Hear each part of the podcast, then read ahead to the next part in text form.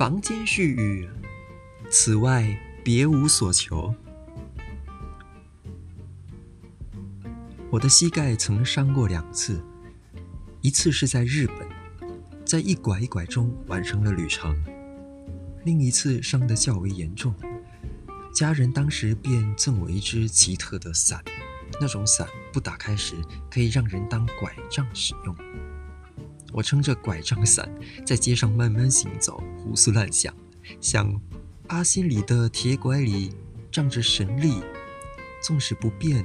总是一施法就能腾云驾雾，而凡人如我，只得慢慢适应，慢慢调理。细细关照膝盖的伤疼，渐渐也关照出一点小智慧。原来我多年来驱使双腿，走过了多少路，而毫无任何感激之心啊！受了伤，才明白自己一直把行走这回事当作理所当然，才终于肯放心思去学习怎么好好走路，重新认识自己的脊椎、腰胯、脚踝，学习让身体各处配合，照顾受伤的膝盖。受了伤，才懂得体会走路这回事。人怎么总是失去后才懂得珍惜？也是几年前。喉咙不知何故发炎，说话成了问题。每吞一次口水都痛得让人想撞墙。每一次喝水吃东西更是意志力和耐力的考验。吃饭皇帝大，但那次病中进食，餐餐吃得泪流不止，吃得可怜兮兮。当时就算真让我当了天王老子，肯定也不开心。其实当时唯一的远大志向就是当个普通人。能够好好吃、好好喝的普通人，此外别无所求。这么胸无大志也是我始料未及的。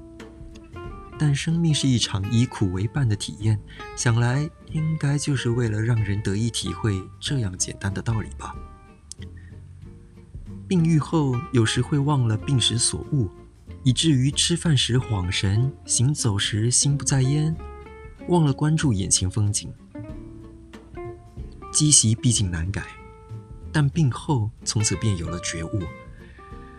每一次的吃喝拉撒睡，将成为我毕生的功课。我的修行场所在饭桌上、人行道上、浴室里，以及每一呼吸之间。换了视角后，也重新排列了人生价值观。